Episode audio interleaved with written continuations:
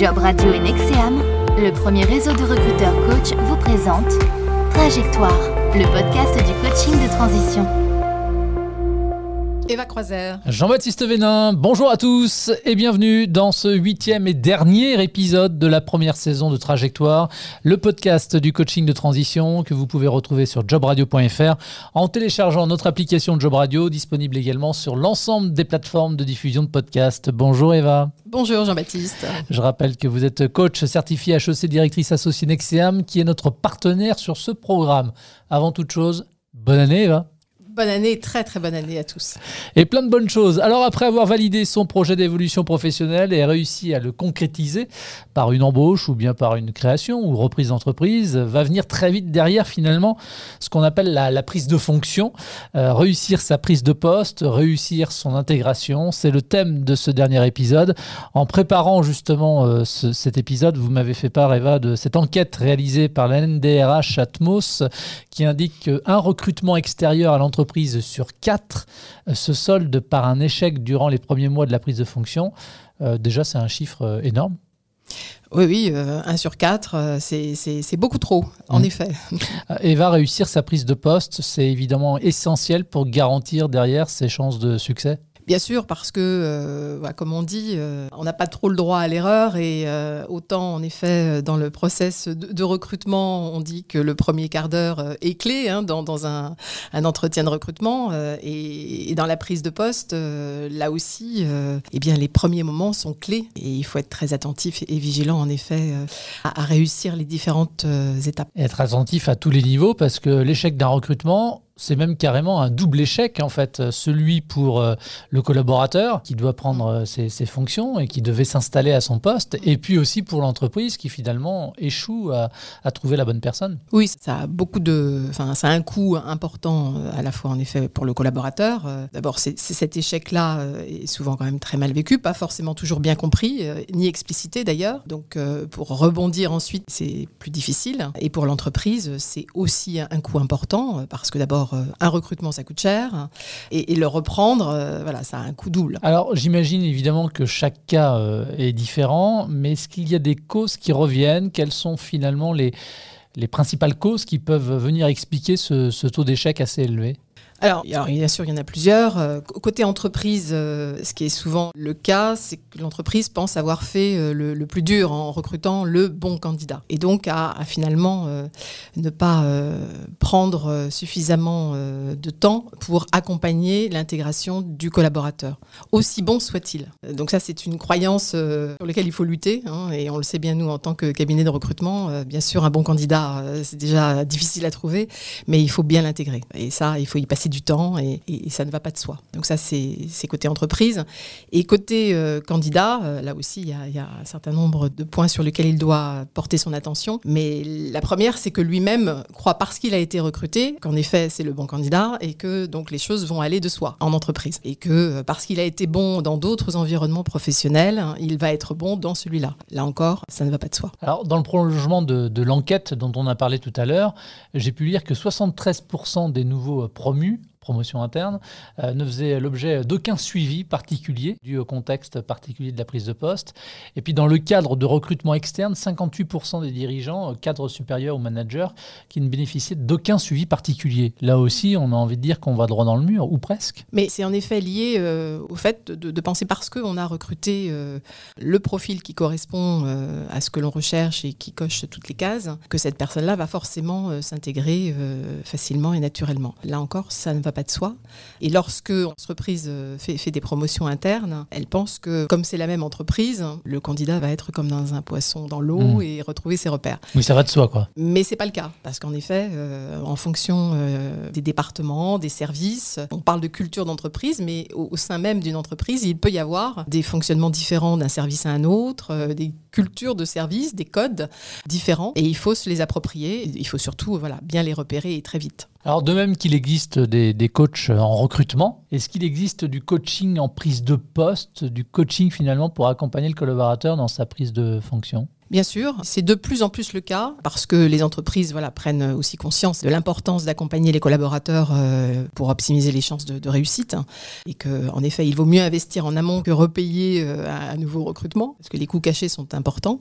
Donc oui, en effet, c'est de plus en plus le cas. Euh, nous, on peut le proposer dans nos activités en effet de conseil en recrutement, en accompagnement de collaborateurs derrière. Mais on, le voit encore, hein, les entreprises pensent que investir sur un process recrutement externalisé euh, auprès d'un cabinet, c'est l'assurance d'avoir euh, la bonne personne. Donc, euh, donc ne se pose pas la question de l'intégration. Bien sûr, c'est pas le cas. Et du coup, que va apporter ce coaching, je dirais, d'accompagnement à la prise de poste? Quelle sera la nature même de l'accompagnement?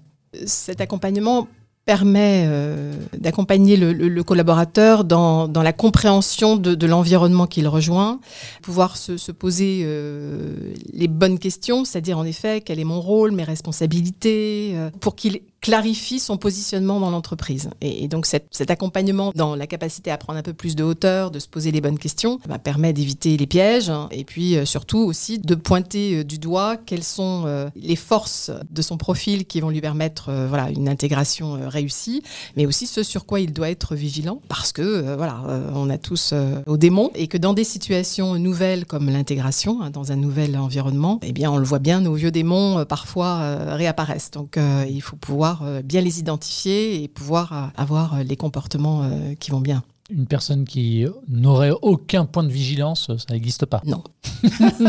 ça rassure quelque part aussi de le savoir. Eva, si on devait un peu plus détailler, quels vont être finalement les, différents points clés d'une prise de poste réussie?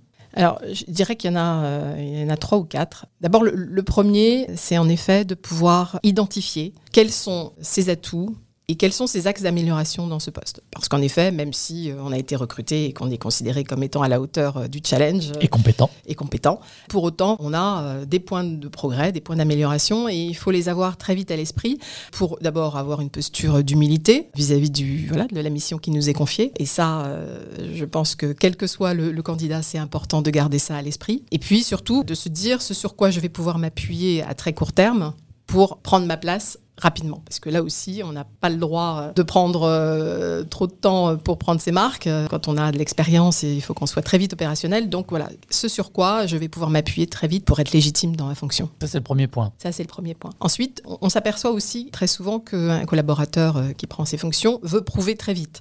Donc, veut rassurer son manager, ses collègues qu'il est la bonne personne. Donc, prend parfois une posture qui est une posture d'assurance et de non-questionnement. Vous m'avez recruté, c'est que je sais, donc, euh, donc je vais vous montrer que je sais. Bah, sauf que euh, ce qui est vraiment essentiel pour réussir, euh, c'est de bien vérifier avec sa hiérarchie voilà, quelle est la route à suivre, quels sont les objectifs, donc bien de se les faire clarifier, parce que bah, dans un process recrutement, voilà, on parle de, de profil de poste, de mission, d'objectifs, hein, mais ça reste souvent assez général. Et au moment de l'intégration, il est vraiment important, et durant les 3 à 4 premiers mois de la période d'essai, de demander très régulièrement des points avec son manager pour pouvoir euh, clarifier ses attentes et bien vérifier ensemble qu'on est sur la bonne voie. Alors bien comprendre les attentes de la hiérarchie, donc ça c'est le deuxième point. Ensuite, euh, ce qu'on évoquait tout à l'heure, c'est d'essayer d'appréhender très vite hein, le cadre culturel, le nouveau cadre culturel dans lequel euh, on évolue, de comprendre les codes, de pouvoir en effet, bien sûr, s'intégrer dans l'entreprise, mais dans, dans, le service en question, et donc d'être aussi en capacité de tisser des liens rapidement avec son, son environnement professionnel, de pouvoir aussi avec son manager, et ça c'est intéressant à faire, un rapport d'étonnement. On le fait pas assez souvent, mais c'est souvent très riche aussi pour l'équipe et pour le hiérarchique, d'avoir le retour du nouveau collaborateur qui apporte son regard neuf et qui euh, souvent est, riche d'informations. Parce que quand on a euh, le nez dans le guidon et qu'on a euh, des habitudes de fonctionnement, avoir ce feedback, c'est toujours très intéressant. Et pour le collaborateur, c'est aussi une manière de, prouver qu'il a capté son environnement et, qu'il y porte un, un regard attentif. Un quatrième et dernier point peut-être? Oui, bah, le quatrième, en fait, c'est vraiment de, pouvoir euh, aller chercher du feedback. Et on parlait de posture humble tout à l'heure, euh, mais je crois que c'est vraiment essentiel de pouvoir euh, questionner et de vérifier à chaque fois que les actions que l'on mène, que les décisions que l'on prend sont bien en phase avec ce que la hiérarchie attend. Et si c'est pas le cas, recadrer. Et puis vis-à-vis de son environnement, de pouvoir être bien en phase avec ce qu'attendent les collaborateurs et par rapport notamment à une position de manager, de vérifier que les collaborateurs sont bien en phase avec son propre mode de fonctionnement. Ouais, que toutes les planètes soient alignées. Exactement. Eva, nous arrivons au terme de ce huitième et dernier épisode donc euh, de cette saison de trajectoire. Suite euh, au septième épisode, Frédéric, 51 ans, euh, nous a sollicité via la page du podcast sur jobradio.fr. Frédéric, elle a travaillé toute sa vie dans le secteur de l'achat pour des entreprises différentes, dans des secteurs d'activité aussi complètement différents et qui l'ont amené visiblement beaucoup à voyager, parfois deux destinations différentes même par an, c'est effectivement beaucoup. Un métier prenant, nous dit-elle, particulièrement euh, stressant.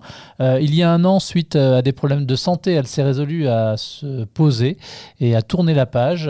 Après une initiation à la sophrologie, elle a suivi une formation et a décidé de créer son entreprise et d'ouvrir un lieu dans Paris dédié au bien-être. le problème pour elle, c'est de savoir comment réussir à se vendre quand on n'a pas de première expérience dans le domaine où l'on entreprend, comment renforcer sa crédibilité ou peut-être même trouver une euh, légitimité, et notamment euh, quand on communique euh, sur les réseaux sociaux professionnels. Alors, dans cet exemple, ce qui apparaît, c'est qu'il peut y avoir une confusion entre ce que je suis et, mon offre. Et, se vendre, je pense que c'est n'est pas forcément la meilleure manière de poser la question. C'est qu'est-ce que j'ai à vendre? Donc c'est plutôt quelle est mon offre et comment en effet je mets en valeur mon offre. Mais de dissocier la personne de son offre, ça me paraît essentiel pour justement être dans une démarche très professionnelle et non pas euh, trop personnelle. Et qu'il n'y ait pas de fusion, euh, de rapport fusionnel entre la personne et, ce qu'elle a à offrir. Alors il y a se vendre d'un point de vue commercial, mais aussi quelque part aussi euh, se vendre parce qu'il y a une légitimité aussi à, à, mettre en avant. Et visiblement, compte tenu de son expérience dans le domaine de l'achat, qui avait strictement rien à voir avec ce qu'elle veut faire maintenant, c'est là où elle se demande comment elle peut réussir finalement. Alors, euh, elle a été formée. Mmh. Euh, oui considérant qu'elle a été formée et qu'elle a certainement été certifiée, euh, c'est que des professionnels ont estimé qu'elle avait en effet toute la légitimité pour ensuite exercer. Donc bien sûr, l'expérience permettra de confirmer cette expérience, mais je pense que le, fait même d'être certifié doit lui permettre de s'autoriser à exercer et lui donne toute la légitimité de le faire. Après, euh, comme chacun, on débute, euh, il faut construire son expérience, mais elle est légitime.